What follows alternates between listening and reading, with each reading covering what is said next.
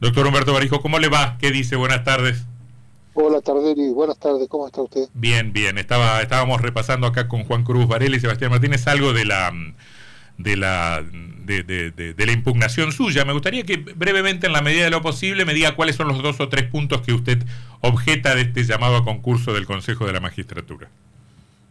A ver, muy, muy brevemente, porque además creo que es un tema que por ahí es técnico. Es muy técnico, claro, claro. Si no sé si a la, a la audiencia le va a interesar. Mm. En primer lugar, las designaciones que se hicieron eh, de los del jurado se hicieron, eh, lo hicieron dos personas, este, encerrado en una en una habitación sin avisar a nadie, hicieron la depuración de, de la lista y eligieron a, a dos personas. La verdad, eso es totalmente contrario a, la ley, eh, a la ley de la creación y del funcionamiento de la del Consejo de la Magistratura. Perdóneme, eh, perdóneme, me, habla del jurado que, que, va a evaluar a los postulantes. Por supuesto, del jurado que va a evaluar los, postulantes. Perdóneme, perdóneme mi ignorancia. ¿Y cuál debería ser el procedimiento para designar a los jurados? Primero, hacer una convocatoria pública, eh, después de, la, de la lista de, especializ, de especialización eh, hacer una depuración, pero la, tendrían, la tendrían, que, tendrían que estar todas las partes interesadas en la misma, no únicamente el presidente y supuestamente el secretario de la, del Consejo de la Magistratura, y todo esto eh, a la vista de todo el mundo, y hacer un sorteo a la, vista de todo el mundo. Ninguna de estas tres cosas se, Esa sería la primera objeción, la integración del jurado. Luego... Luego la, la elección de los de los eh, miembros del Colegio de Abogados, eh, como escuché ahí su compañero, dijo que eh, había que respetar la ley de género, pero también había que respetar de que uno, al menos, de los dos, tenía que tener un domicilio fuera de la ciudad, tampoco se, se cumplió con eso. Y después lo que es el, consejo, el, el tema de, los de la magistratura, de los magistrados, eh, la verdad que es un poco es un poco complejo porque los magistrados eh, únicamente han podido votar aquellos que fueron que están afiliados a la asociación de, magistrados. Y, me parece que esto es, este, no es así.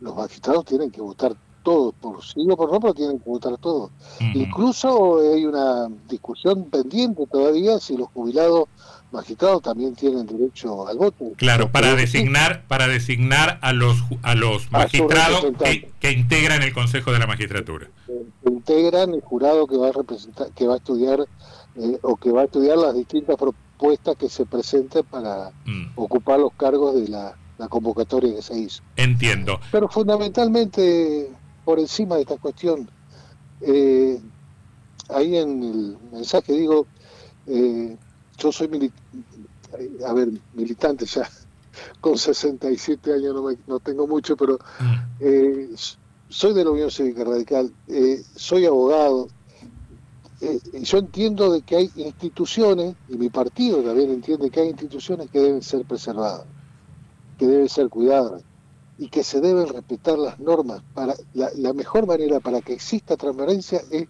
el respeto irrestricto de las normas de funcionamiento y acá no se cumple.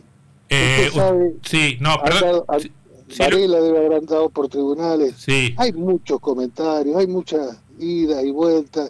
Hasta se está hablando de que hay por ahí puede, podría haber hasta una componente política para que uno designe el titular, otro designe el, suplente de que el de Concordia de tal partido. que, y la verdad que eso es bochornoso. Que hay, usted se sugiere que puede haber caballos del comisario, por decirlo de algún modo. Y todo da, todo, todas estas falencias que hubo en el procedimiento indica este, o puede presumir de que hay una cosa de eso. Claro, yo le, quería, yo le quería preguntar justamente eso, ¿no? Si ve acá simplemente problemas técnicos o hay alguna explicación política que...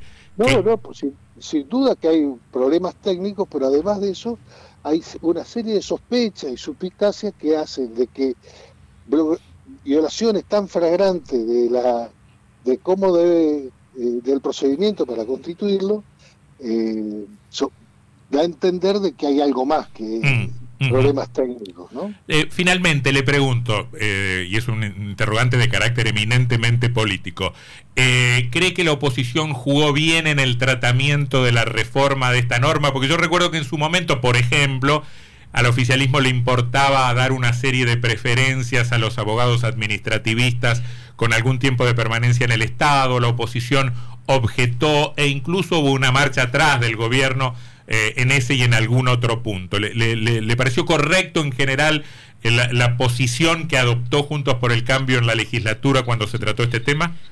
En principio sí, mm. eh, pero habría que, habría que, a ver, con, con, el diario del lunes, por ahí se puede juzgar como, como una posición inocente. por ahí habría que haber sospechado de algunas maniobras del del oficialismo.